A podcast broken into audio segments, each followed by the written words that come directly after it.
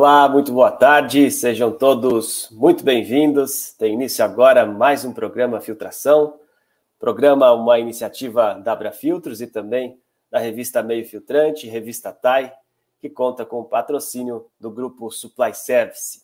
Esta é a edição número 55 do nosso programa e nós estamos aqui ao vivo no Facebook da revista Meio Filtrante e também ao vivo aqui no canal TV Filtros no YouTube Programa Filtração, canal de conteúdo online, criado em abril de 2020, uma forma que a gente encontrou para receber todo mês é, convidados e especialistas para debater, discutir diversos temas, uma forma que a gente encontrou, na verdade, de enfrentar essa nova realidade, sempre levando informação e conhecimento a todos vocês. Se você quiser, compartilhe esse conteúdo, convide os amigos, familiares. Se você não conseguir assistir até o fim, é, esse vídeo na íntegra, assim como os outros 54 programas, estarão aqui no canal TV Filtros e eu te convido a navegar aqui por bastante conteúdo, conteúdo de qualidade. É, não deixe de se inscrever no nosso canal também, é, sinalize aí, habilite o sininho para que você seja sempre lembrado quando um novo conteúdo for publicado. Você pode também acessar o nosso é, programa pelo podcast, Programa Filtração, disponível no Spotify é só buscar por Programa Filtração lá no Spotify, que a gente tem feito a inserção dos conteúdos por lá também. Caso tenha interesse, você pode receber um certificado de cada palestra do programa Filtração que assistir, basta preencher a pesquisa de satisfação que vamos disponibilizar aqui na área de comentários e também enviaremos por e-mail. Já para aqueles que não fizeram a inscrição aqui prévia no nosso evento, é, basta nos enviar um e-mail dizendo que assistiu a palestra e o certificado vai ser enviado na sequência. Bom, sobre o programa de hoje, você pode é, participar enviando sua pergunta, seu comentário no nosso chat. Já estou vendo aqui todo mundo dando seu boa tarde. Sejam todos muito bem-vindos. E, e durante o nosso programa, vamos interagindo com o nosso convidado. E eu vou acrescentar o nosso convidado aqui na nossa conversa. Aqui está é, ele que vai trazer o tema LGPD, aspectos gerais, dificuldades na adequação e impactos nos negócios. Lucas Kemper Frelich, co-founder e CEO na Compliance for Business, advogado com mais de 10 anos de atuação na área jurídica, sendo membro da International Compliance Association, co-founder do software GPO Digital e do canal de denúncias Easy Report. Lucas é pós-graduado em Direito Empresarial pela PUC, PUC Minas Gerais e pelo Centro Universitário Leonardo da Vinci, área em que detém ampla experiência, principalmente em análise e negociações com jurídicos, corporativos e de multinacionais. Lucas, novamente, é, agradecê-lo por aceitar nosso convite. É, todo mundo quer te ouvir, principalmente dar um F5 né, é, na, na LGPD, trazer as novidades aí, é, o que nos espera é, esse ano, o que nos traz né, LGPD nesse ano de 2022. É, e aí a gente está aqui à disposição e ansioso para ouvir as suas informações. Seja bem-vindo, viu? Obrigado, Adriano. Boa tarde novamente. Boa tarde a todo mundo que está nos escutando. É, durante uh, o evento, vocês podem mandar questionamentos. Sempre, sempre que possível, eu vou estar acompanhando aqui pelo chat, respondendo uh, quando quando der, quando der uma brecha no, no assunto, quando a gente vai falando. É, esse é um assunto que aqui na, na Compliance for Business a gente já vem tratando há algum tempo, desde que é, existiu o projeto de lei. E nos primeiros anos, no último ano, nos últimos dois anos, geralmente quando a gente participava de um evento, a gente focava mais no que era LGPD, porque as pessoas ainda não estavam nem familiarizadas. LGPD, existia muita, muita brincadeira, LGBT, o que, é isso? Eh, então, assim, eh, nos últimos dois anos, a gente focava muito em o que é LGPD, as empresas precisam se adequar, quem precisa se adequar.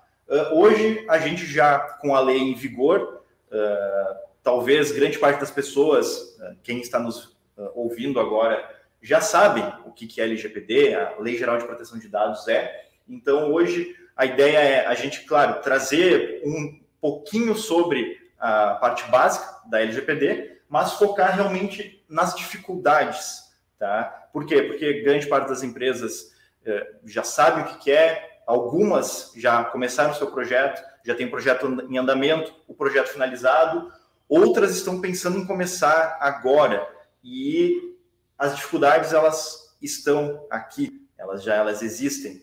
Então a gente quer falar bastante sobre isso e também os impactos da lei nos negócios, o que, que efetivamente já está acontecendo no Brasil referente a isso e o que, que está acontecendo lá fora, porque não tem como a gente não olhar para a GDPR, principalmente, que é o balizador da LGPD. É, o que acontece lá fora, geralmente, depois de um tempo, vai acontecer aqui, ou já está acontecendo nesse caso.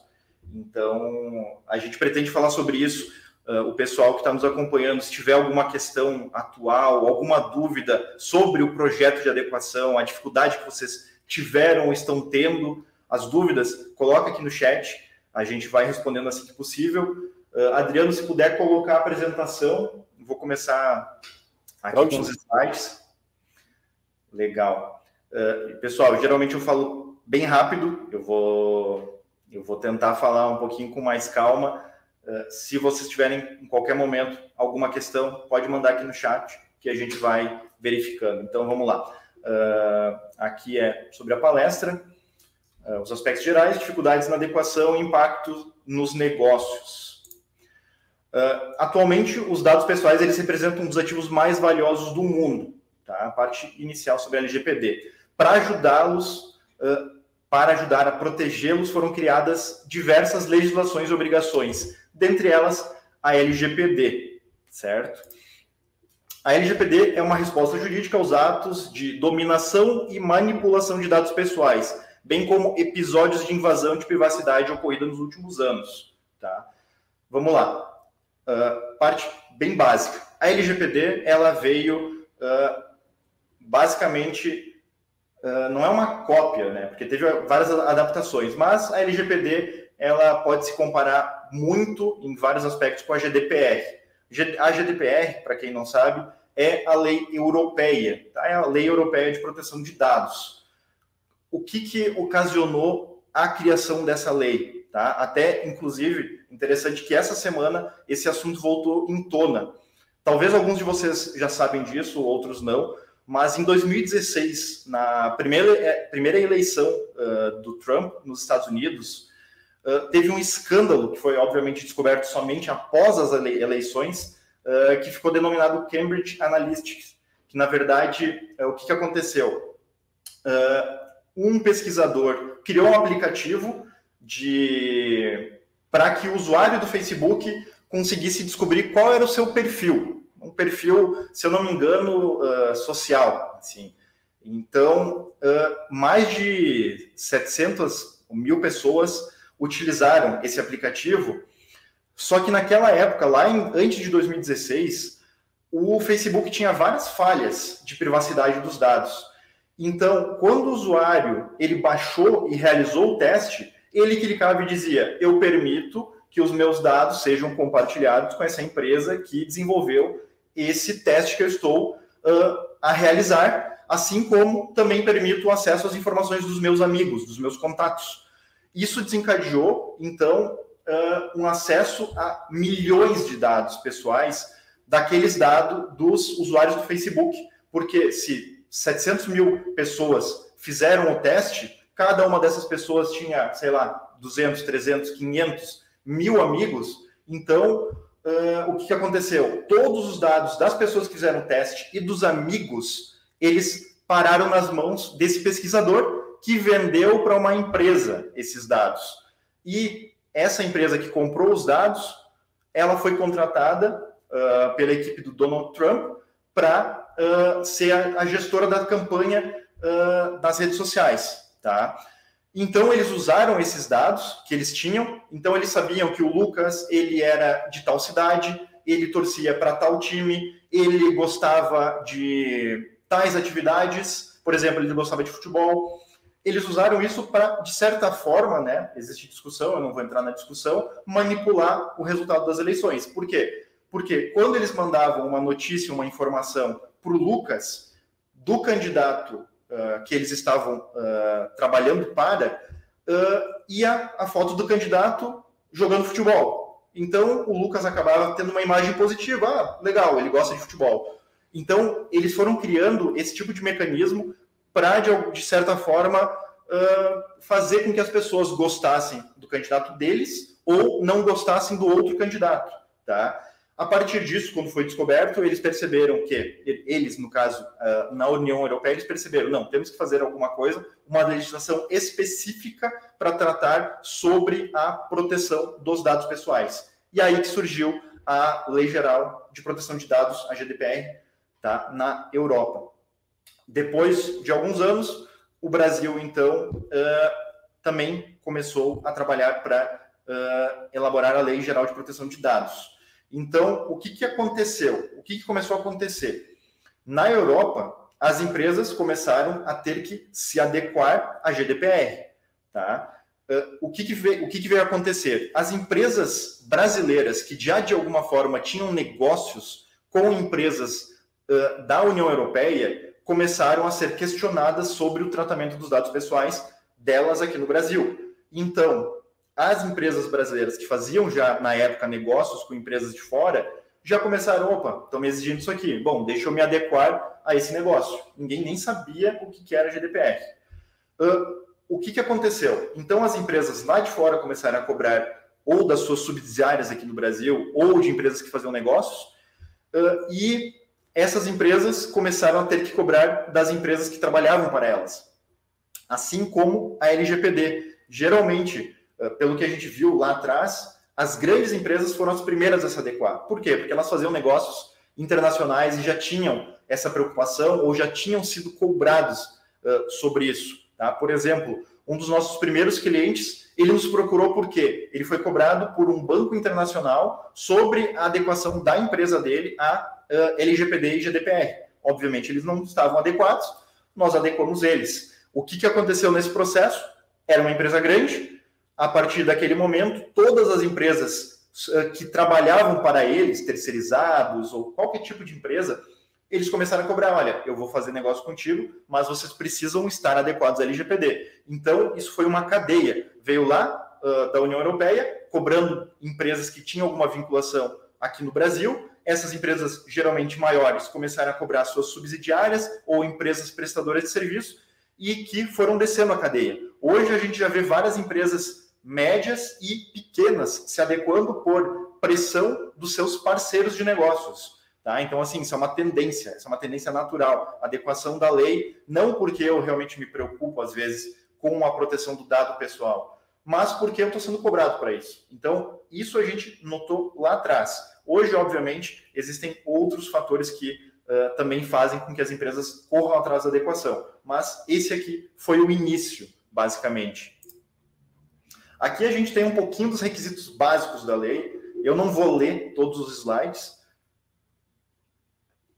mas basicamente a lei ela trata uh, sobre a proteção dos dados pessoais, tá? Então assim, essa lei ela Uh, é uma obrigação, logicamente, principalmente para empresas, principalmente porque pessoas físicas também podem ser obrigadas a cumpri-las, se de alguma forma elas tratam dados pessoais, mas uh, nós, como sociedade, precisamos entender ela como uma lei que veio proteger os nossos direitos. É uma lei que, de certa forma, se não totalmente, ela faz com que as empresas tenham um olhar mais atento a como realmente elas estão tratando os dados pessoais meu, seus, de todo mundo. Então, assim, com certeza vocês já notaram diferenças uh, no dia a dia. Por exemplo, quando vocês entram num site, agora tem aquela barrinha lá embaixo que a gente geralmente dá um aceite e nem sabe o que, que é. Uh, em alguma loja, ou quando vocês vão, sei lá, fazer um exame, pedem um terminho lá, a gente trata os seus dados assim, assim, assim. Então, assim, no dia a dia, talvez vocês já estão percebendo mudanças, e isso vai cada vez ser mais comum. Porque, assim como lá atrás o Código de Defesa do Consumidor ele veio no início de forma tímida e hoje ninguém mais não sabe que existe ele, a LGPD também vai ser isso. Tá? A gente já está agora há nem um ano, um pouco mais, da vigência da lei uh, e muitos lugares que vocês vão já tem uma plaquinha, ah, nós cuidamos dos seus dados pessoais. Isso vai ser cada vez mais comum. Mas, basicamente, a lei trata sobre consentimento eu, titular do dado, preciso consentir a forma como a empresa vai tratar os meus dados pessoais e, eventualmente, se ela vai compartilhar com terceiros. Antigamente, eu ia numa loja, por exemplo, pediam meu CPF, pediam meu e-mail, pediam tudo, uh, eu dava, uh, e eles compartilhavam com outras empresas. Eu não sei, eu não sabia, ninguém sabia, mas obviamente acontecia. Hoje, para que eles façam esse compartilhamento, obviamente de forma legal, tem que existir o consentimento, porque a gente sabe que na prática muitas empresas ainda vão continuar compartilhando dados sem o consentimento, mas aí é uma ilegalidade, eles vão estar no risco, vão estar trabalhando no risco. Mas o consentimento é uma das principais uh, novidades, uma das principais uh, partes dessa lei. Por quê? Para tudo eu preciso do consentimento hoje. Então a regra é o consentimento, tá? Uh, acesso. Hoje, se eu quiser saber quais dados uma empresa tem sobre mim, eu tenho que ter um acesso facilitado a isso. Antigamente, em alguns canais, algumas empresas grandes, a gente morria, pegava e ligava para o saque, mandava e-mail, ninguém estava nem aí, ninguém nunca ficava sabendo o que, que eles realmente tinham sobre você. Agora é uma das partes principais da lei. As empresas elas precisam, elas precisam uh, dar acesso às informações que eu tenho uh, dos meus titulares dos dados. Então, assim, as empresas precisam ter um local em que o titular entre e faça uma solicitação. Ah, ou, por exemplo, ah, eu quero saber o que, que vocês têm sobre mim. Eu quero que vocês excluam minhas informações. Uh, então, assim, agora, pela lei, é muito mais fácil esse acesso. Inclusive, eu já testei. Eu já testei isso em algumas empresas e funciona, tá? Empresas que antes nem me respondiam, nem me respondiam para dizer, olha, eu não vou nem mandar nada para ti. Eles nem respondiam meu e-mail. Agora não. Dentro do prazo legal, me responderam. Por quê? Porque agora é uma obrigação e se é uma obrigação, se eles não cumprirem, pode ser que venha uma ação. Eu não sei, pode ser que esse titular de dado entre com uma ação co cobrando danos morais porque não foi respondido a tempo. É uma coisa que vai acontecer eventualmente. Várias ações por não haver resposta no prazo legal. Então, assim, é, até inclusive tem um slide mais para frente para a gente tratar especificamente sobre isso. Uh, cuidados, regras específicas sobre cuidados, dados pessoais. Uh, DPO encarregado, no início todas as empresas precisavam ter, hoje já existe uma certa flexibilização para alguns tipos uh, de empresas, portes. Depois a gente vai falar um pouquinho mais sobre isso. Prevenção é, é o que a gente sempre fala para os nossos clientes antes da LGPD, para outras áreas do direito. É, sempre vale mais prevenir do que correr o risco, ou às vezes nem saber que está correndo risco. Então, multas, as multas da LGPD podem chegar até 50 milhões por infração. Então, assim, é sempre melhor prevenir do que ficar no risco. Né? Uh, e relatório de impacto é basicamente o documento uh, que eventualmente a empresa enviará, se for solicitado, para a NPD, né, que é a Autoridade Nacional de Proteção de Dados, ou para eventualmente parceiros de negócios que queiram um relatório sobre a forma de tratamento daquela empresa sobre os dados pessoais que são utilizados. Agora a gente chegou no problema. A lei ela já está em vigor há algum tempo. Mesmo antes disso, as empresas já sabiam que existia a lei, mas houve uma flexibilização do prazo de início de, de vigência, porque o próprio governo entendeu que as empresas naquela época não estavam preparadas para essa lei, uh, tentaram uh, colocar mais um prazo para ela começar uh, a valer só um ano depois, mas não, não foi adiante. Então a lei já está em vigor agora há um tempo.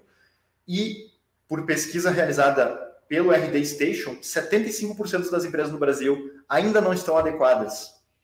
Uh, por quê? Qual é a dificuldade para adequação? Na própria pesquisa, eles chegaram em alguns números e alguns dados interessantes que refletiam também com questões que a gente já via nos projetos que a gente uh, aqui na empresa uh, realizava.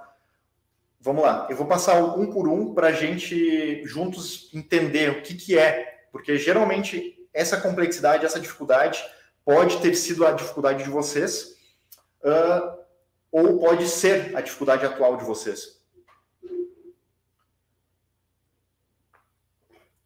Então, a maior dificuldade é a complexidade das medidas e o volume do trabalho necessário. vocês vão perceber que várias de, dessas, dessas dificuldades, elas até têm uma certa vinculação, mas basicamente a complexidade das medidas é uma lei nova, é uma lei que já tem alguns anos agora, mas ela é nova, considerando, uh, considerando o ordenamento brasileiro, é uma lei nova, tem muito pouco tempo. Então, assim, hoje existem vários, milhares, eu diria, profissionais habilitados que já sabem o que é lei, já sabem como fazer o processo de adequação. A questão é, na minha empresa, eu tenho esse profissional? Possivelmente não, tá? Eu diria, se vocês não têm um profissional que, talvez por conta própria, isso falando antes de um processo de adequação que vocês possam já ter realizado. Se vocês não têm um profissional, geralmente de direito ou de TI, às vezes até de RH, que foi atrás para se atualizar, ah, o que é essa lei? Deixa eu tentar entender a empresa não vai ter um profissional que saiba. Por quê? Porque é uma coisa totalmente nova, não foi aprendido na faculdade. Então, é uma atualização. Então, a complexidade das medidas, ela vem junto com a complexidade da lei. Por quê? A complexidade do que eu preciso fazer, ela decorre de eu preciso saber, entender o que é essa lei, eu preciso entender o que, que realmente a empresa precisa fazer e eu preciso executar isso. E aí vem o segundo ponto, ainda nesse tópico, o trabalho, o volume do trabalho. A gente sabe que depende do tamanho da empresa, depende do número de setores, número de funcionários, o tipo de negócio, mas independente disso, é muito trabalhoso. É muito trabalhoso. Então, por isso que foi apontado na pesquisa como a maior dificuldade. Então, assim, é por isso também que muitas das empresas, se talvez não a maioria, buscou e ainda busca hoje profissionais externos que se especializaram uh, nessa lei para realizarem o trabalho para elas. Tá? Então, assim, é...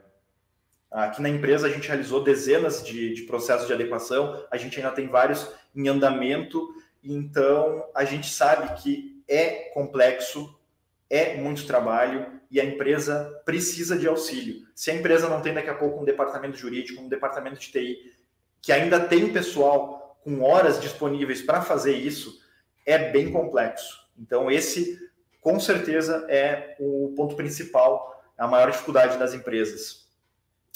Já vem junto com o ponto seguinte, que é inexistência de uma área específica e dedicada para o tratamento de dados. É uma lei nova. As empresas não tinham e a maioria ainda não tem um departamento para tratar dos dados pessoais. Talvez, se a gente for falar de empresas uh, muito grandes, por exemplo, Itaú, esses bancos de fora, uh, multinacionais, que tenham daqui a pouco mais de mil, dois mil, às vezes cinco mil funcionários, para eles até que é mais tranquilo colocar um setor para tratar disso, que seria o melhor. Mas a grande parte das empresas não tem como fazer isso. Tem um departamento dedicado ao tratamento de dados pessoais. Por isso que, novamente, a grande parte das empresas busca assessoria de fora, de profissionais que foram treinados, que já realizaram projetos de adequação LGPD e sabem, conhecem a rotina e sabem o que tem que ser feito. Tá? Então, dá para ver que existe uma vinculação no ponto 1 e no ponto 2 e no ponto 3, que é a falta de conhecimento suficiente sobre LGPD. Não existe um profissional há dois, três, quatro anos que sabia o que era LGPD. Então, hoje, talvez tenha dentro da empresa profissionais que estão se qualificando para entender, para conseguir auxiliar, mas geralmente não tem. Tá? Uh, agora, o outro ponto é a metodologia adequada. Uh, hoje já existem metodologias prontas de como a gente faz um projeto de adequação LGPD. Lá atrás, quando nós começamos, a gente começou a criar uma metodologia na nossa empresa. E as empresas, como um todo, que não se dedicam à prestação de serviço de adequação LGPD de outras empresas, não têm a LGPD no seu know-how. Então, elas não vão ter uh, uma metodologia para isso. Então, elas vão ou buscar, de alguma forma, estudando e criando a sua metodologia, ou, de novo, vão procurar alguém que já tenha uma metodologia formada para realmente dizer: olha, uh, você precisa fazer isso, isso, isso e aquilo, é assim que você precisa fazer, tá? Então, assim, uh, vocês percebam que todas, todos esses pontos levam para o mesmo lugar, é uma lei nova, as pessoas não sabem ou não sabiam o que era e o que deveria ser feito. Agora elas estão começando a entender, a perceber a necessidade e buscar uh, ajuda. Tá? Esse é o fundamental. Buscar ajuda de profissionais que consigam auxiliar a empresa nesse processo que é complexo. Tá? Mas uh, não é tão complexo que não possa ser feito. É muito melhor do que não fazer nada e talvez vir uma multa, talvez acontecer alguma coisa. Tá? É sempre melhor a prevenção. Aqui a gente tem uh, um quadro com as principais macroetapas de um projeto de adequação LGPD. Eu vou passar rapidamente as principais etapas e sempre, sempre começando com o diagnóstico. Tá? As empresas, antes de começar o processo de adequação, elas precisam entender qual é o nível de adequação atual delas. Uh, aí alguns clientes perguntam, como assim o meu nível? Eu não fiz nada, então eu estou zero. E eu sempre falo, olha, a lei é nova, mas provavelmente a empresa de vocês já fazia algumas coisas relativas à proteção dos dados, mesmo sem saber, tá? Por quê? Porque mesmo sem a lei, ninguém esperava ou queria que os dados tratados dentro da empresa fossem publicados, foram, fossem vazados. Então, a empresa, de, de certo modo, já cuidava do tratamento dos dados. Talvez não da forma como a lei diz, mas já fazer algumas coisas. Então, o primeiro passo é fazer um diagnóstico, entender do início ao fim o que, que a empresa já tem e o que a empresa não tem, para aí a gente começar a fazer uma estruturação de tudo que precisa ser feito e aí realmente começar a realizar o trabalho, que geralmente é iniciado pelo mapeamento dos dados pessoais tratados dentro da empresa. Essa, eu sempre digo, é a parte mais complexa dos processos de adequação, porque é a etapa que mais depende do, da empresa, da própria empresa. Mesmo que vocês contra, contrataram ou contratem uma assessoria, quem conhece a empresa são vocês. A assessoria pode até entrar dentro da empresa, pode circular, mas vocês que detêm o conhecimento do dia a dia. Então, a parte do mapeamento geralmente é a parte mais complexa e mais difícil para as empresas, porque aí realmente é, uh, em cada departamento que existe na empresa, é entender qual é o fluxo do tratamento dos dados, por onde o dado entra, por onde ele circula, quem tem acesso, quem realmente teria que ter acesso a esse dado. Então, é um trabalho bem penoso, mas ele é talvez uma das etapas mais importantes, porque é aqui que a gente identifica eventualmente o que precisa ser mudado dentro, da, uh, dentro do dia a dia da empresa. Que daí a gente vai falar um pouquinho mais para frente. Uh, o atendimento das solicitações dos titulares é o que eu comentei lá atrás. As empresas precisam ter um canal para se comunicarem com os titulares dos dados. Os titulares precisam achar esse canal, eles precisam conseguir identificar esse canal para se comunicar com vocês, tá? Por quê? Porque é uma obrigação, e se vocês não tiverem esse canal, eventualmente vocês podem vir a sofrer algum tipo de penalidade, tá? Então, assim, no canal de solicitação dos titulares, vocês precisam cumprir dentro do prazo legal a resposta ao titular, tá? Eh, por exemplo, eu quero saber o que, que a empresa X tem de informação sobre mim. Daí, dentro do prazo legal, ela vai me responder e eu mando uma segunda solicitação. Ok, eu quero que vocês excluam todos os meus dados pessoais. E aí vem um ponto complexo. Eu posso excluir? Eu devo excluir? Então, assim, dentro dessa parte de atendimento das solicitações, já entra novamente o entendimento da lei. A empresa vai precisar ter um profissional que entenda da lei ou, novamente, ter uma equipe terceirizada que, quando chegar uma solicitação, vai entender a solicitação, vai entender se pode ou não pode e vai dizer: olha, não pode excluir isso aqui. Isso aqui é um dado pessoal, ok, só que por lei vocês precisam guardar essa informação por cinco anos. Tá? Dando um exemplo aleatório. Então, assim, o entendimento da lei é fundamental durante o processo e após o processo. Por quê? Porque a empresa ela precisa se adequar, mas ela precisa se manter adequada. E se manter adequado passa em responder às solicitações dos titulares.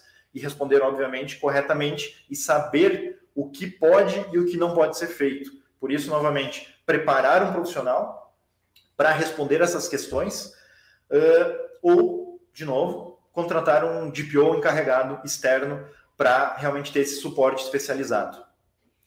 Uh, outro ponto importante do processo de adequação é a parte jurídica, tá? adequação de contratos, termos, criação de políticas que antes as empresas não tinham, política de proteção de dados, política de privacidade, uh, outras, eventualmente, que a gente possa desenvolver durante o projeto de adequação à, à LGPD. Então, assim, a parte jurídica é uma parte fundamental, mas geralmente a gente comenta que não é a parte mais complexa do processo. Por quê?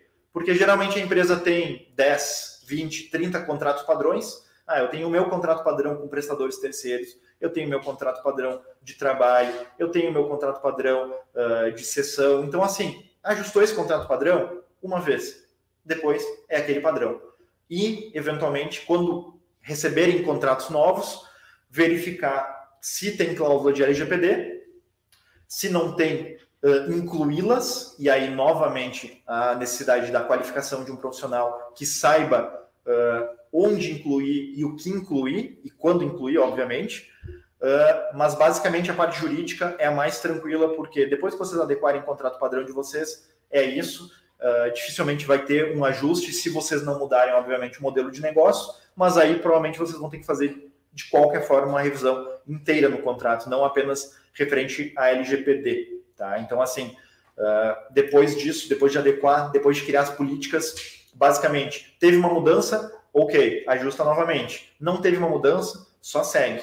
Recebeu contratos novos, analisa uh, com o jurídico interno ou, eventualmente, com uma assessoria terceirizada para entender se aquele contrato uh, está adequado à LGPD.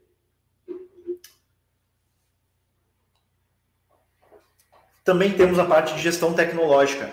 Uh, aqui eu, eu, vou dar só alguns exemplos, mas, por exemplo, aquela barra de cookies que eu comentei antes, que agora praticamente em todo site que a gente entra, abre aquela barra de cookies, que basicamente são uh, pixels que são instalados no site que vocês estão acessando para que eles colham certas informações ou dados.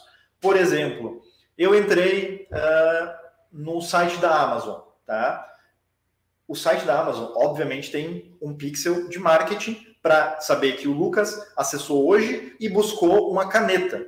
Então, quando eu entrar na minha rede social, opa, uma caneta patrocinada do Amazon. Por que, que eles sabem isso? Porque quando eu entrei no site, eles tinham um, uh, um cookie de marketing para identificar que o Lucas ele viu aquela publicação e agora eles vão ficar me seguindo até eu pegar e dizer eu não quero essa caneta, ou eu dizer, olha, eu comprei essa caneta, pode parar. Ou quando eu entrar no site da Amazon, eu vou lá nas preferências, vou clicar, eu não quero nenhum cookie de marketing, eu não quero ser seguido nas redes sociais, e está resolvido, teoricamente, né? Porque algumas empresas têm a barra de cookies, mas ela continua não fazendo o que deveria. Mas basicamente a barrinha de cookies ela serve para que eu, quando entro num site, diga exatamente quais informações eu permito que eles captem, minhas. Tá? Um outro exemplo é, algumas empresas realmente não captam dados. Elas só têm cookies funcionais. Aí eu não tenho opção. Eu vou dar OK, porque o site não funciona sem as ferramentas que eles uh, dizem ser necessárias. Tá?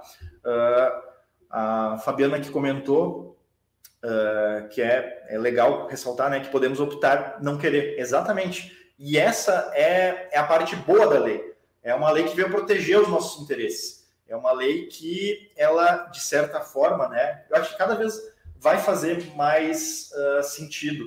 Ela vai proteger os nossos dados e cada vez ela vai realmente proteger mais, tá? Uh, mas assim, a gente tem a opção, tá? Inclusive, se um dia vocês entrarem no site e deram um OK, vocês deveriam, o site deveria dar a opção de agora eu quero voltar aquela barrinha e eu não quero mais que eles me sigam, tá? Então vocês podem fazer isso. O site deveria disponibilizar essa opção. Então, na política de privacidade, tem que ter essas informações. Olha, nós captamos essa essa informação. Então, assim, as políticas que a gente comentou agora há pouco na, na parte de documentos, elas servem para isso, para que eu me comunique com o titular de dado tratado na minha empresa, para que eu fale, olha, aqui no meu site nós pegamos o teu nome, o teu, o teu e-mail, o teu IP, a data que você entrou, qual página você comentou. Tem provavelmente alguns de vocês não sabem, mas o site consegue inclusive, obviamente, a maioria, porque alguns não fazem de forma anônima, saber exatamente o que, que eu olhei, a quanto tempo eu fiquei assistindo aquilo, ou quanto tempo eu fiquei com a tela parada naquela posição, aonde meu mouse estava, eles conseguem saber tudo. E vocês têm a opção de, não, eu não quero, eu não quero que você possa ver o que eu estava vendo aqui, eu não quero que vocês me sigam nunca mais, eu só pesquisei porque eu queria pesquisar agora, tá? Então é uma opção de vocês. E finalizando a parte de sistema, gestão tecnológica, vem os sistemas, tá? Porque uma parte uh, importante é, eu preciso verificar se os sistemas que eu utilizo na minha empresa são seguros, tá? Uh, geralmente, as, as empresas contratam softwares de empresas terceiras. Geralmente, eu falo geralmente porque hoje em dia existem milhares de empresas que desenvolvem softwares. Uh, geralmente, as empresas, elas já se preocupam que o software esteja adequado a GDPR e LGPD, mas nem todos. Tá? Inclusive, uh, num projeto que a gente participou de adequação, uh, o nosso pessoal de TI verificou que um sistema que era de uma empresa europeia, ou seja, eles já estavam cientes da GDPR, uh, não estava adequado. Tinha um problema muito sério que podia ocasionar um vazamento uh, enorme de dados. A gente falou, olha, eu não posso dar o projeto como finalizado se não for feito, se não for feita essa mudança. Ou eu vou pegar e fazer uma ressalva que sugeríamos que esse sistema fosse uh, melhorado em determinado ponto e não foi atendido. Então a empresa, o nosso cliente, ele foi atrás, mandou, entrou em contato com essa empresa, a empresa realmente disse, nossa, a gente já está trabalhando nisso, mas não tinham realizado ainda essa modificação do sistema, mas modificaram. Então, assim, a análise de sistema é importante mesmo que vocês utilizem sistemas uh, ah, SAP, sistemas TOTOS, essas empresas enormes que se preocupam certamente com isso, é importante verificar todos os sistemas para ver se daqui a pouco aquele que vocês não olharam ainda gera um vazamento de dados e aí uh, o problema já aconteceu, né? Uh, depois a gente chega no ponto de ajuste do negócio, que é o redesenho de processo interno. Isso é um, é um nome que a gente fala aqui dentro, que é basicamente o quê? eu, no mapeamento dos dados, entendi tudo que a empresa faz, todo o fluxo dos dados pessoais. E eu entendi que, por exemplo, uma informação que está dentro do sistema, ela hoje está sendo acessada por todo mundo da empresa, mas na prática, só o meu RH, meu RH precisaria estar tá acessando. O que, que a gente vai sugerir? Olha, aquele sistema que hoje ele é aberto e todo mundo tem acesso às informações, fecha, dá acesso só para gerente de RH, para analista de RH, uh, ou, por exemplo, assim, uh, hoje os currículos eles chegam na empresa pela portaria e o porteiro deixa na mesa dele e de vez em quando ele sobe uh, e entrega ali no RH, tá? Não, vamos fazer assim. a entrega de currículos vai ser entregue dessa forma para que o, já não tenha mais aquele intermediário que uh, eventualmente pode ou perder o currículo ou daqui a pouco, ah, deixa eu pegar e tirar uma foto aqui desse currículo, olha que informação interessante. Então, assim, a gente entende o fluxo dos dados na empresa e aponta onde esse fluxo pode ser melhorado para evitar problemas, tá? Então, assim, isso é muito importante. É uma das etapas que também dão bastante trabalho, por quê? Porque depende de um retrabalho muitas vezes. A empresa ela vai ter que mudar um fluxo de trabalho, às vezes, essa forma ela já é adotada na empresa há anos e agora vai chegar uma empresa terceira vai me dizer que eu tenho que mudar. Bom, é o que a gente sempre sugere. Nem todas as empresas uh, acabam seguindo, mas aí é um risco que elas estão correndo. Tá? Então, assim, a gente verifica, aponta o que tem que ser mudado e a empresa no seu dia a dia precisa mudar, tá? Porque isso aí não depende de nós, depende realmente da cultura da empresa, tá? A parte de mitigação é a parte de implementação de medidas mitigadoras, que basicamente são: eu identifiquei aonde pode ter algum problema e eu, de alguma forma, faço ou tomo medidas para que o risco diminua. Vou dar um exemplo bem básico. Uh, hoje, grande parte dos funcionários de grande maioria das empresas nem sabe o que é LGPD, nem sabe o que, que é a proteção de dados, nem sabe, ah, por que, que esse negócio, eu realmente preciso, a empresa precisa fazer esse negócio. A gente sempre sugere, treinem todos os funcionários da empresa sobre a Lei Geral de Proteção de Dados. Tá? Por quê? É uma forma de reduzir o risco. Por quê? Porque a pessoa sabendo do que se trata, ela pode, eventualmente, em algum momento, uh, em alguma situação específica, pensar duas vezes antes de fazer alguma coisa. Tá? Então, assim, é, são medidas que às vezes são simples, mas que precisam ser implementadas.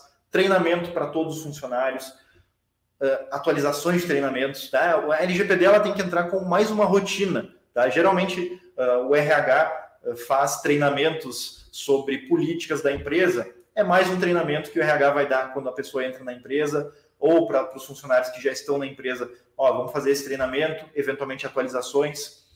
Uh, outro ponto também que pode ser trabalhado é, ah, o meu sistema ele permite que todo mundo acesse os dados dos funcionários, uma forma de mitigar, bom, eu vou dar acesso só para quem realmente tem que ter acesso.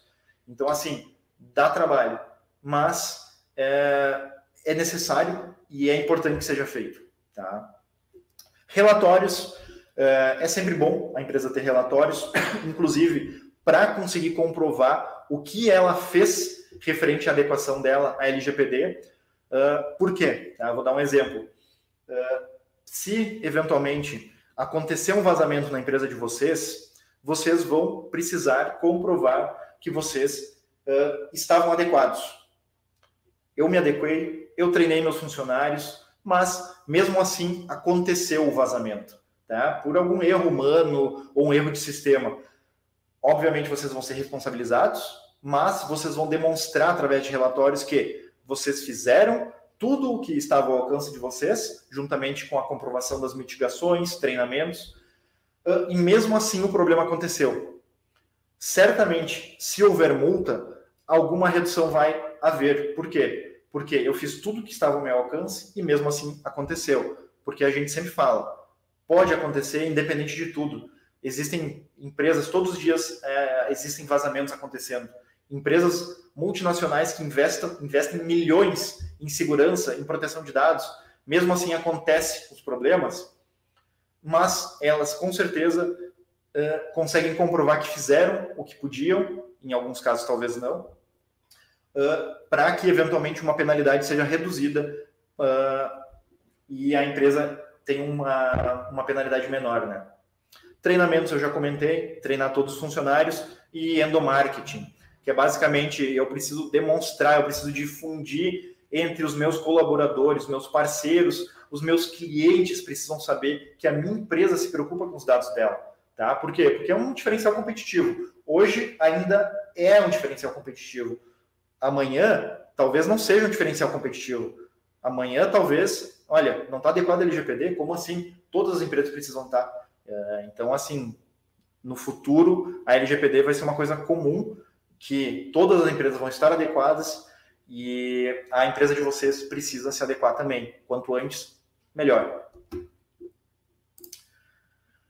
Agora a gente chega na parte uh, de impactos, impactos nos negócios. Já tem impactos da LGPD aqui no Brasil? LGPD ela já tem impacto no Brasil, nos negócios há bastante tempo no Brasil mesmo antes da vigência da lei. Então, assim, aqui eu trouxe um caso que aconteceu um mês atrás, mais ou menos, nem um mês, eh, de um vazamento do McDonald's. Então, assim, o McDonald's, que nem eu comentei antes, que é uma empresa multinacional que provavelmente investe milhões em proteção de dados, teve um vazamento. E aqui chega a parte de impacto no negócio. Se vocês tiverem um problema com a proteção de dados, tiver um vazamento na empresa de vocês, legalmente vocês precisam publicizar isso. Vocês vão ter que colocar para o mercado que aconteceu tal problema. E isso vai impactar onde? A imagem de vocês. O McDonald's teve esse problema. O McDonald's ele é conhecido mundialmente. O impacto no negócio deles de um vazamento talvez não seja o mesmo do, da empresa de vocês. Por quê? Porque certamente eles não vão perder clientes porque teve o um vazamento porque é uma empresa muito grande, uma empresa sólida. Óbvio, talvez se for uma coisa mais grave, uh, aconteça de ela perder competitividade. Aqui, no caso do McDonald's, provavelmente ela vai sofrer várias ações judiciais, fora a penalidade que certamente vai ser aplicada pelo vazamento. Mas, basicamente, se amanhã vocês tiverem um vazamento na empresa de vocês, vocês precisam publicizar isso, vocês vão ter que colocar nas redes sociais, olha, uh, aconteceu isso, tá? Então, assim, eu estou entrando em contato com todos os meus clientes ou fornecedores que eu vazei os dados uh, para informar isso a eles. Vocês precisam informar, vocês precisam informar a Autoridade Nacional de Proteção de Dados. E isso, para a imagem de vocês, pode ser muito pior do que para o McDonald's, porque às vezes vocês estão numa região uh, pequena, vocês daqui a pouco não, não têm um, uma empresa uh, multinacional, uma empresa mais uh, regionalizada, às vezes, que talvez pegue mal, talvez vocês percam clientes, talvez a empresa, ou, ou, talvez o cliente de vocês, não, eu não vou mais trabalhar com eles, olha só o que fizeram com meus dados, eu vou pegar e trabalhar com aquela outra empresa que faz a mesma coisa e o preço é ou igual ou muito próximo. Então, o impacto na imagem, o impacto no negócio de vocês pode ser muito grande, porque se vocês tiverem um problema, vocês vão ter que publicizar isso. e a gente tem uma tendência de aumento de pressão, tá?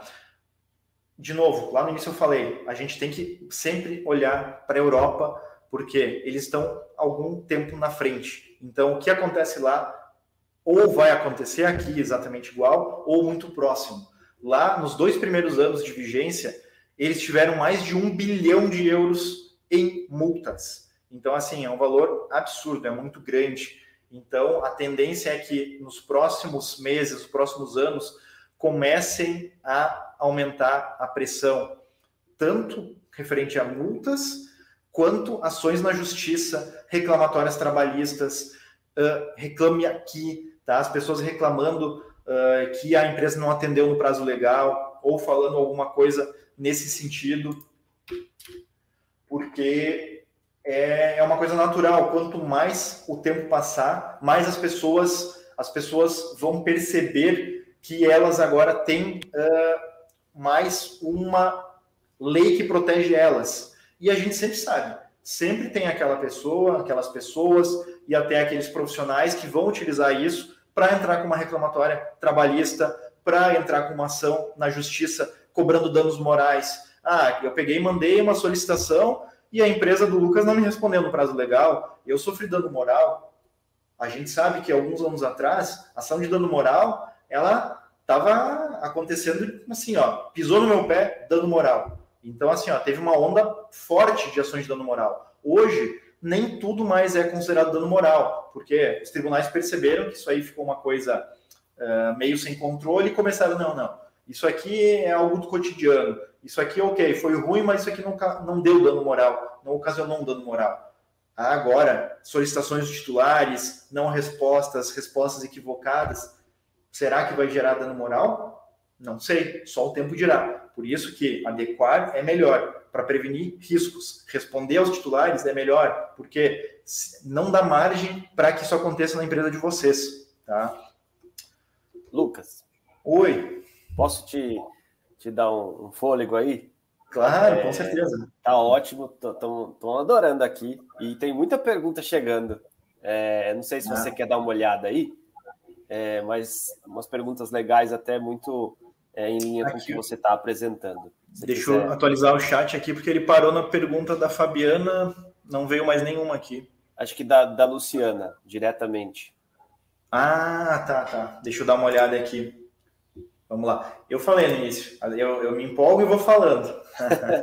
Não, esse tá tema tá aqui, esse tá tema aqui a gente poderia ficar a tarde toda conversando. Eu vou dar uma olhada aqui nos, nos comentários, vamos ver. Tá muito didático, tá muito legal. Isso, vamos lá. Eu vou pegar então, dar uma lida aqui nos comentários, depois eu continuo falando sobre os impactos aqui e as pressões dos, dos próximos meses e anos da, da lei. Perfeito. Vamos lá. Uh, tem um comentário aqui do Cláudio Moreira César. Uh, no caso de pessoas não alfabetizadas, como proceder, tá? Aí é uma questão bem legal, tá? Porque as empresas, principalmente as grandes empresas, médias empresas, elas já têm uma forma de comunicação própria. Então, assim, a comunicação com os titulares, ela não necessariamente vai ser escrita, ela pode ser por imagens, vídeos. Vocês devem lembrar, no ano passado, por uma, publica uma publicação do Itaú, nossa, eu adorei, tá? Tava assim, ó, bem na, naquele momento de a, a lei vai começar a entrar em vigor, o Itaú lançou aquela propaganda uh, de uma pessoa caminhando na rua. Ah, Adriano Bonásio, CPF tal, data de nascimento tal.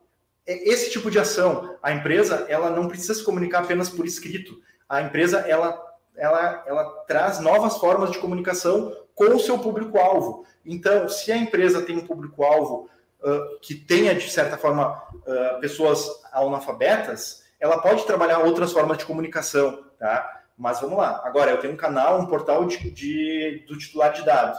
Bom, se o meu portal é na internet, ele vai precisar de ajuda de alguém para fazer a solicitação. Ou, eventualmente, algumas empresas maiores, principalmente, têm canais de comunicação por saque, tá? Mas isso assim, ó, não chega a 1% hoje no Brasil. E eu, sinceramente, acho que se eu vi cinco empresas que já têm canal de comunicação com titular por saque ao 0800 é pouco mas com certeza nos próximos anos esse portal de comunicação também vai acabar virando mais uma opção no saque das empresas.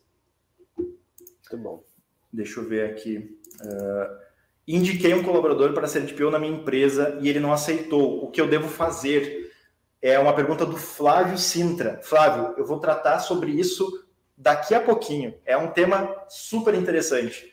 Uh, vamos lá, deixa eu ver o que mais eu tenho. Uh, eleições. Uh, Lucas, é a pergunta do Pedro Maia. Uh, tenho duas perguntas relacionadas às eleições. Primeiro, qual a relação da LGPD com o eleitor? Segundo, interesses políticos podem alterar algo na ANPD? Essa pergunta é, nossa, é muito boa, principalmente pelo momento que a gente está. A gente ainda não foi, não começou o bombardeio nas redes sociais, porque tem um controle maior hoje, mas o que aconteceu lá atrás nos Estados Unidos é algo que também aconteceu no Brasil na eleição passada, tá? A gente sabe disso, não só uh, redes sociais, WhatsApp, esse tipo de coisa. Existe um controle uh, maior hoje sobre o alcance e a forma que eles podem chegar em nós. Por exemplo, aquilo que aconteceu na eleição de 2016 nos Estados Unidos, teoricamente não pode acontecer com a gente aqui, que é basicamente assim: Uh, o candidato Y aparece para o Lucas jogando futebol com a camisa do time do Lucas. Bom, eu vou me identificar com aquele candidato. Uh, essa informação, óbvio, pode aleatoriamente esse candidato aparecer com uma camisa do meu time de futebol, mas não é algo que poderia ser utilizado a partir de dados comprados uh, do Facebook, por exemplo. Tá? Então, a LGPD ela protege para que não possa haver uma manipulação dos dados pessoais para, de alguma forma, influenciar o resultado das eleições. Porque a gente sabe que nós somos influenciáveis. Tá? A gente até pode achar, ah, eu não sou influenciável. Em algum aspecto a gente é. Então, assim, se o candidato da oposição aparece com a camisa do, do Grêmio, eu sou colorado, e o meu candidato aparece com a camisa do Inter, será que isso aí não vai me dar uma certa. Putz, mas eu queria um colorado ali sendo presidente. Tá? Então, assim, eh, a lei protege esse tipo de coisa. Tá? São detalhes que muitas vezes a gente nem enxerga. Tá? Vamos ver. Tem uma pergunta do Bernardo Leão sobre call center e uso de dados. Existe regra específica para o caso de instituições que trabalham com call center, ou seja, que acionam suas listas durante vários meses para vender produto e serviço? É o Bernardo Leão, Bernardo, a gente lá atrás, uma das primeiras empresas que a gente adequou a LGPD era uma empresa que o business dele era ligações de call center com listas compradas. Não pode. A gente não pode, tá? Ah, e agora, agora a tua pergunta, vamos lá. E aí, o meu business é fazer isso. O que, que eu faço? Existem, a gente sabe que é diferente, mas existem opções no mercado uh, com consentimento. Então, uh, tudo que vocês fizerem a partir de, na verdade, lá de trás, né, precisa ter consentimento. Uh, uma das coisas que algumas empresas utilizam é Lucas, uh, eu sou da operadora tal. Em algum momento você já foi nosso cliente ou em algum momento você já demonstrou interesse em nossos produtos. Você dá o consentimento com essa ligação? Não, eu não quero ligações de vocês. Tira o meu número do cadastro de vocês. Acabou. Não liga mais para esse cara. Agora, essa é uma forma que muitas empresas de call center encontraram para resolver esse problema. Por quê? Muitas vezes a empresa já tinha ali uma lista enorme de pessoas que uh, já estavam no banco de dados. E aí, eu ligo, não ligo?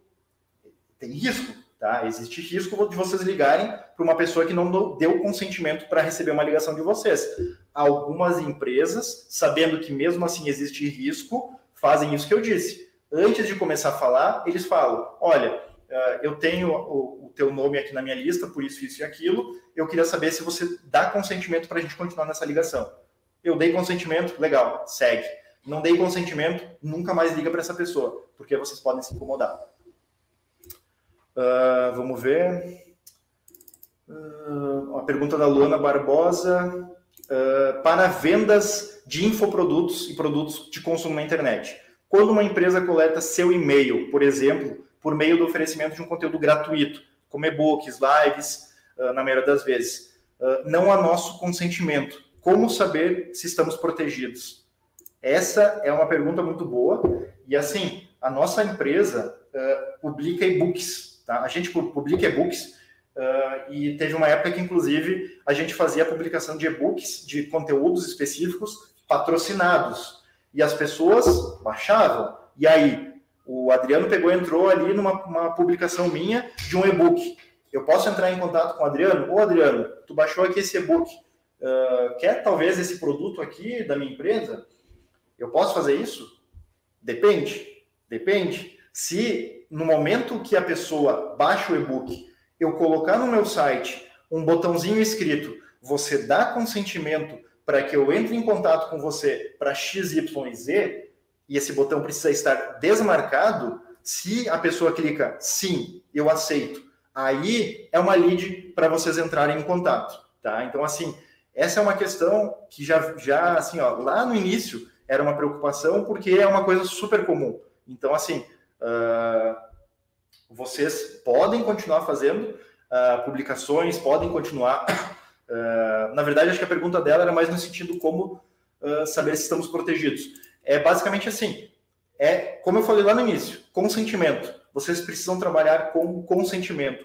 Tudo que vocês querem fazer ou vão fazer, vocês precisam pegar o consentimento do titular do dado.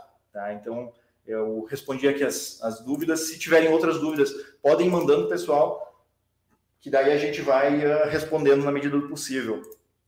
Agora, voltando para essa questão uh, do aumento da pressão, isso, a grande parte dessas perguntas, elas remetem ao quê? A um entendimento das pessoas cada vez maior sobre os seus direitos. O que, que acontece? Quando as pessoas começam a perceber que elas têm um direito, elas, opa, mas será que o Lucas podia ter ligado para mim? Deixa eu falar aqui com o meu advogado. E aí? Aí começam reclamações, ações na justiça, reclame aqui e, eventualmente, fiscalizações, tá? Então, assim, é, consentimento. Continuem trabalhando mas peguem o consentimento uh, para realizar alguma operação que vocês precisem. Deixa eu colocar aqui o próximo, para a gente ficar dentro do, do horário que a gente combinou aqui. Aqui eu trouxe alguns exemplos de multas da GDPR. Uh, no dia de ontem, inclusive, eu participei de, de, uma, de uma live de uma empresa, uh, uma empresa inglesa, que tratava sobre os primeiros quatro anos da GDPR. E como eu sempre digo, a gente precisa ver o que está acontecendo lá fora para entender o que pode vir a acontecer aqui no Brasil. E um ponto que eu marquei, que eu até tirei print da tela, foi uma questão que eles fizeram durante a live. É, só para vocês entenderem, era uma live que tinha profissionais da área que atuam com a GDPR, empresários, uh, profissionais de empresa que de alguma forma uh, se interessem pelo assunto. Então, assim, tinha muitas pessoas e a pergunta que eles fizeram era: quão preocupados vocês estão hoje com relação às multas na GDPR? E aqui o resultado uh, demonstra que, mesmo quatro anos após o início da GDPR, as empresas e as pessoas ainda se preocupam. Tá? A gente teve aqui, deixa eu só pegar no meu arquivo porque eu não consigo enxergar. Uh, a gente teve aqui uh, 18% uh, de participantes que ainda se preocupam muito com a aplicação de multas da GDPR e 50% que uh, tem alguma preocupação quanto a isso. Ou seja, a gente tem mais quase 70% das pessoas lá fora ainda se preocupando uh, um pouco ou muito com a aplicação de multas. Uh, e eu coloquei aqui uma outra imagem que eu busquei anteontem, uh, num site que compila todas as multas que são uh, aplicadas na GDPR. Então, assim, no dia 24 de maio, ou seja, anteontem, foi aplicada uma multa de 5 mil euros na Romênia. No dia 20 do 5, várias multas na Espanha. Inclusive, eu deixei marcado em vermelho ali circulado multas que não foram aplicadas para empresas. Foram multas que foram aplicadas para pessoas físicas. Aquela questão, ah, LGPD é para empresas? É, e para pessoas físicas. Então, assim, as multas elas podem ser baixas ou altas. Nessa imagem, que são as últimas multas aplicadas na Europa, nessa última semana, a gente tem multas de 1.500 euros, 5.000 euros, 600 euros e até multas de 10 milhões de euros. Claro, aqui foi uma multa para o Google, tá? Então, assim, quanto maior a empresa, maior a escala uh, do problema, maior vai ser a multa também, tá? Então, assim, uh, mas existe essa preocupação. E certamente no Brasil vai começar uma preocupação maior quando a gente vê, ou cada vez, ou notícias, ou daqui a pouco, olha, a empresa uh, do, do, do meu vizinho foi multada, a empresa que ele trabalha foi multada. Aí a preocupação vai aumentar consideravelmente. Aqui no Brasil, a gente não começou ainda praticamente com essa preocupação, mas ela vai vir e vai vir logo e vai vir pesada, tá? Uh, o próximo slide eu trouxe só um exemplo, tá? De ações trabalhistas. Isso é o TRT. Eu não lembro de qual região, uh, mas é de São Paulo. Eu não lembro qual é, qual é o número de São Paulo, mas a gente já percebe numa pesquisa que eu fiz anteontem que em 400 e deixa eu olhar meu arquivo que eu não consigo enxergar, está muito pequenininho ali. Em 482 processos, a LGPD já foi citada. Isso são ações trabalhistas, tá? Logicamente, tem citações de próprios juízes já se preocupando uh, com a proteção dos dados tratados naquela ação mas existem outras, por exemplo, desse último processo, já foi objeto de prova com depoimento de uma pessoa sobre uh, a não aplicação da LGPD naquela empresa. Então, assim, uh, LGPD já está aparecendo em ações trabalhistas, assim como, vamos lá, no Reclame Aqui, que geralmente é uma porta de entrada para ações. Porque geralmente quem não quer entrar com ação faz o quê? Reclame Aqui. Bom, eu vou entrar no Reclame Aqui para ver se a empresa resolve. Geralmente, pelo menos nas minhas experiências, as empresas tendem a resolver, porque sabem, pô, o cara colocou no Reclame Aqui, é um cara que, se eu não resolver agora, talvez me coloque uma ação judicial. Então, assim, é tendência. A LGPD, se vocês buscarem no Reclame Aqui, já tem, assim, eu não cheguei na última página, mas, assim, eu já eu já acho que na página 12, 13, e não cheguei no, na última. Então, assim, muitas pessoas já estão fazendo reclamações no Reclame Aqui sobre uh, a LGPD e questões que não foram atendidas pelas empresas. Tá? Então, assim, o aumento de pressão ele é real e ele vai cada vez mais uh, ser visível para vocês. Tá? Aqui, é, geralmente, quando a gente acaba uma, uma palestra, eu trago afirmações e dúvidas comuns, tá? Inclusive teve um comentário antes que eu, que eu disse que eu ia falar, no final ele entra justamente aqui, que são questões que geralmente são uh, feitas nas palestras ou eventos que a gente participa, ou afirmações que a gente escuta nas palestras de empresários ou funcionários uh, referente à LGPD, tá? Então eu, eu vou trazer, eu trouxe sete para a gente uh, falar rapidamente, antes de abrir para outras perguntas. E a primeira, e a primeira afirmação é: só grandes empresas vão ser multadas. E eu questiono ali, será? Na GDPR, a gente viu que não, inclusive pessoas físicas sendo multadas. Por quê? Porque não estavam adequadas à lei de proteção de dados. Então, assim, não vão ser só empresas grandes que vão ser multadas. Se vocês tiverem uma denúncia contra vocês, ou se um consumidor, um cliente, um parceiro, esse funcionário fizer uma denúncia e vocês forem fiscalizados, vocês podem ser multados, independente do tamanho de vocês. Tá? Outra afirmação que a gente escuta bastante: não vai ter fiscalização para todas as empresas. Talvez não pela ANPD, tá? que é a autoridade que uh, cuida da proteção dos dados pessoais aqui no Brasil. Então, assim, muita gente fala, não vai ter fiscalização para todas as empresas. Concordo. A gente sabe que o Brasil é muito grande, mesmo que tivesse em toda a cidade uma, uma agência para fazer a fiscalização, talvez mesmo assim a empresa não fosse fiscalizada. A questão é, não é fiscalizações apenas da ANPD. O cliente de vocês, o ex-funcionário de vocês, o concorrente de vocês vai fiscalizar vocês, porque é muito fácil. Tá? Eu vou dar um exemplo para vocês. Uh, entra em sites aleatórios de empresas que vocês conhecem e vê se o site está adequado, vê se tem a barra de cookie, vê se tu acha a política de privacidade, vê se tem um local para que vocês façam uma uh, comunicação uh, sobre os dados tratados. Então, assim, não tem, eu vou denunciar. E é muito fácil. Então, assim, uh, a NPD certamente não vai conseguir fiscalizar todas as empresas do Brasil. Mas o concorrente de vocês, o ex-funcionário de vocês, olha, ele está ali do lado. Talvez ele vá fazer realmente uma denúncia. E aí pode vir uma fiscalização. Agora, a pergunta que veio antes ali pelo, pelo chat. É, eu preciso de um encarregado, pode ser interno. Uh, a pergunta, na verdade, era mais no sentido de que eu pedi para um funcionário ser o meu DPO, o meu encarregado, e ele se negou. E aí, o que, que eu faço? Ele, não, ele, ele tem direito a se negar. Por quê? Porque quando você contratou, você contratou ele para fazer X. A, a função de DPO encarregado é uma função diversa, tá? Então, assim, é, eu até coloquei, pontuei ali, acúmulo de função. Por quê? Porque a gente não sabe como a Justiça do Trabalho vai tratar a questão de ter um encarregado interno.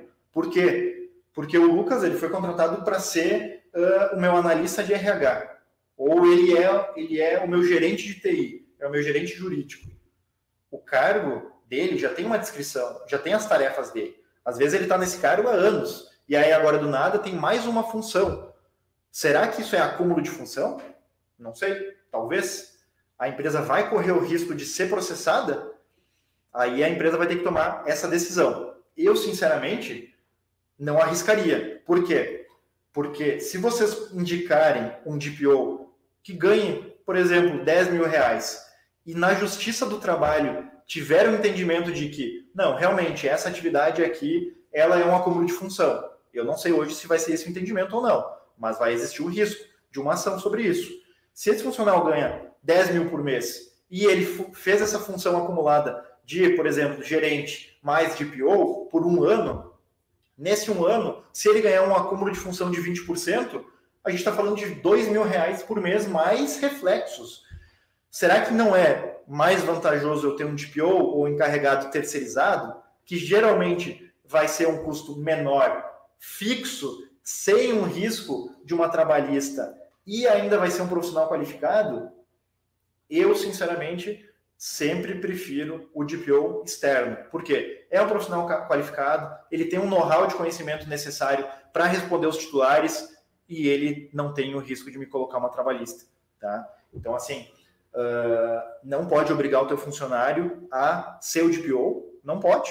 Ninguém é obrigado por nada, senão em decorrência da lei. É uma, é uma, a Lei Geral de Proteção de Dados é uma lei nova, não tem discussões, ou talvez tenha, mas ainda não com resultados publicados sobre se a Justiça do Trabalho entende que isso é um acúmulo ou não de função, então eu diria que eu não posso obrigar o funcionário a ser o DPO, tá? Eu diria isso hoje.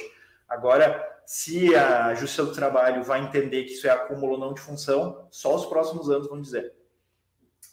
A quarta uh, questão, afirmação é: eu não tenho e-commerce, eu só trabalho B2B, eu só trabalho com outras empresas. Eu não preciso me adequar. Será que não? Você não tem funcionários? Os seus funcionários são pessoas físicas. Você tem os dados dos seus funcionários. Então, mesmo que você trabalhe B2B, será que você não tem nenhum dado pessoal tratado na tua empresa? Se você realmente não tiver nada, mas nada, a minha empresa é só eu, tá? Então eu não trato dado. Bom, daí ok, tá? Tu não trata dado de ninguém, é só teus dados. Agora, todas as empresas de alguma forma tratam dados pessoais, então todas as empresas precisam se adequar. Obviamente, cada empresa vai ter um processo de adequação diferente, uh, mais complexo ou mais simples. Aí depende realmente do teu modelo de negócio. Uh, outra questão é que a gente ouvia bastante: essa lei não vai pegar. E aí a gente sempre respondia: a CLT, Código de Defesa do Consumidor, uh, também não iam pegar. Então, assim, no início das leis sempre existe resistência. Sempre existe pessoas que, ah, eu vou esperar para ver o que, que vai dar. Ah, isso aqui é mais uma lei no Brasil que não vai dar em nada. Já está dando uh, e com certeza vai dar muito ainda nos próximos anos e uh, provavelmente para sempre, né? Ponto 6, a adequação é muito cara. Os prejuízos geralmente são mais. Então, assim, uh, é caro Pode ser caro, depende da tua empresa, depende do teu modelo de negócio, depende do que, que vai ter de trabalho a ser realizado. Uh, mas o não se adequar é pior, porque além de não estar adequado, está correndo o risco de daqui a pouco gastar muito mais e depois ainda tem que fazer o processo de adequação. Uh, agora, ah, minha empresa é muito pequena, eu não tenho capacidade de contratar uh, um profissional para fazer isso. Hoje em dia tem sistemas para auxiliarem os processos. Então, assim, alguma coisa vocês conseguem fazer. Aí depende realmente do modelo de negócios e do budget que vocês vão ter para realizar a adequação de vocês. E o último ponto é qual é o prazo para minha empresa uh, se adequar. Tá? Ela já, já deveria estar adequada, uh, mas quanto antes melhor. Tá? Então, assim, uh, comece. Esse é o que eu sempre digo. Comece o processo de adequação. Busque um profissional qualificado, uma empresa, para auxiliar vocês é um processo que é importante, é um processo que no início é complicado, mas depois vocês vão ver que ele uh, vai ser um processo simplificado, porque vocês vão uh, ter como mais uma coisa do dia a dia de vocês, assim como vocês têm a CLT e o Código de Defesa do Consumidor. Uh, deixa eu colocar na última tela. Essa é a apresentação, eu sei que eu falo muito rápido, é que tem muita informação realmente que eu gosto de compartilhar. Uh, eu sei que tem algumas perguntas, eu vou dar uma olhada nelas. Se vocês tiverem mais alguma questão, pode ir mandando. Eu vou tentar responder o máximo uh, possível agora nesses minutinhos que a gente tem. Lucas, muito bom, viu? É, não, não falou rápido, não. Foi, foi ótimo, como eu comentei, foi super didático. Acho que uma uhum. tarde muito produtiva. É, antes da gente já partir para o nosso encerramento e para as últimas perguntas, é, se elas chegarem aqui, aproveitem, uhum. pessoal, para enviar as perguntas aqui no nosso chat ou comentários.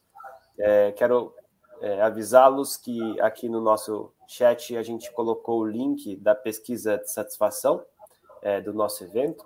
Então, nos ajude aí a aprimorar cada vez mais as nossas atividades. É só preencher. E, como eu disse, é, enviaremos o certificado de participação é, desse evento. Lucas, eu vou tirar aqui para a gente ficar uhum. é, juntinhos. Você certo. falou sobre a, a, ND, a NPD. Isso. E você, uh, você tem visto alguma coisa já acontecer? É, como que essa fiscalização vai funcionar? É, Hoje... A distância ou a equipe mesmo? Hoje, a autoridade nacional ela está se preocupando muito com a criação de, de documentos que não diria padronizem, mas de certa forma uh, deem direcionamento para as empresas de como elas podem ou em alguns casos devem se adequar. Então, assim, eles estão trabalhando forte em preparar documentos para auxiliar as empresas. Eles, eles já declararam isso publicamente que eles não querem ser uh, apenas uma agência fiscalizadora. Eles querem realmente auxiliar as empresas para que elas estejam adequadas para alcançar realmente o objetivo final, que é a proteção dos dados. Obviamente, vão chegar fiscalizações, porque às vezes a gente só aprende com a dor, mas o intuito é realmente auxiliar para que as empresas consigam se adequar, mas, eventualmente, sendo necessário, vão fazer realmente uh, aplicação de multas. A questão das fiscalizações. Uh, depende, tá? Depende. Por exemplo, se, se a agência quiser fazer uma fiscalização no meu site, é muito fácil. Eles ali do, da sede deles, eles conseguem acessar o meu site e ver que está errado, que tem alguma coisa errada. Aí já pode aplicar uma multa. Agora, ah, eu preciso acessar o sistema. Agora, se eles vão fazer um acesso remoto ou vão ir na empresa fazer a verificação, aí eu não sei. Tá? Eu realmente não sei. Uh, quando acontece isso fora do Brasil, quando é um caso mais complexo, geralmente eles mandam analistas para a empresa para realmente fazer o acesso local. Uh, agora, aqui no Brasil, eu não sei como vai funcionar, o Brasil é muito grande. Uh, não sei se eles vão ter mão para vir, por exemplo, para uma cidade do interior aqui do Rio Grande do Sul, ver se o sistema realmente é seguro ou não. Tá? Então, assim, uh, tem que esperar para ver realmente como vai acontecer nos próximos meses e anos. Né? Legal. Muito bom. É, tem aqui alguns elogios para a sua palestra, a Luciana, é, a Sandra também. Parabéns é, para você, Lucas. É, se alguém, alguém tem mais alguma dúvida, comentário, eu, eu vi que o pessoal foi interagindo durante a sua apresentação e, o seu último slide ele é super esclarecedor também. Eu acho que ele, ele traz aí a dor do dia a dia, as dúvidas do dia a dia, bem pontuais. E Sim. eu acho que foi muito esclarecedor. Como eu comecei é, o nosso encontro, é um F5 mesmo, para dizer que a lei está aí, né? E uhum. que é preciso. É, a, a, o seu último número 7 ali falava do prazo, né? É, já, já passou o prazo e, e, a gente tem que, tem que se adequar o mais rápido possível mesmo. Com certeza, é, com certeza. E até se, se, daqui a pouco, assim, às vezes a pessoa uh, agora não lembra de alguma questão, mas se eventualmente, ah, agora eu lembrei de uma questão ou aconteceu depois da palestra, eu coloquei no outro slide o, o meu contato, vocês também pod, podem uh, chamar ali o, o, pessoal da Ambra Filtros. Uh, a gente está à disposição para auxiliar vocês nesse processo, nessa caminhada, uh, que ela é, é, difícil no início, mas ela vai ficando mais fácil com o passar do tempo e no decorrer do processo. Então, assim, vocês não estão sozinhos, o que vocês estão sofrendo, outras empresas já sofreram ou estão sofrendo junto com vocês e vão sofrer ainda. Uh, mas uh, tem profissionais qualificados já no Brasil para auxiliar vocês nisso. Tá? Então, assim, busquem auxílio, se possível, para realizar a adequação de vocês. Muito bom, muito bom. É, Lucas, só agradecer, agradecer a Compliance aí pela parceria, é, mais uma vez é, por perto, e a gente é, só tem a, agradecer mesmo pela, pelo que vocês é, têm nos ajudado aí é, não só na, na, adequação, também como na, no projeto de compliance, toda a sua equipe, é, ao Tiago, a Luciana, a Amanda, que estão por perto aí. Muito obrigado, viu? Trago aí suas considerações finais. Ah, obrigado, obrigado, Adriano, obrigado pelo convite de novo. Assim, é, eu adoro falar sobre LGPD. O LGPD está no nosso dia a dia, assim como compliance. Nossa empresa é uma empresa de compliance eh, nós uh, auxiliamos empresas a estarem em compliance, principalmente na parte da, da, da, gestão da empresa, né? assim como a gente auxiliou vocês. Mas há algum tempo o LGPD está no nosso dia a dia. Então, assim, ah, a gente adora falar sobre isso e sempre que vocês precisarem, sempre que eventualmente vocês quiserem trazer alguma atualização nova, a gente sempre vai estar disponível para ajudar. Muito bom. Legal. Obrigado a todo mundo que é, esteve aqui com a gente nessa tarde, você que está nos assistindo eh, no programa gravado e também nos ouvindo no podcast. Muito obrigado por estar conosco. A gente tem um novo encontro dia 23 de junho e a gente espera por vocês para um novo tema aqui no programa Filtração. É, se cuidem e até a próxima, pessoal. Obrigado, Lucas. Tchau, tchau. Obrigado, Até mais.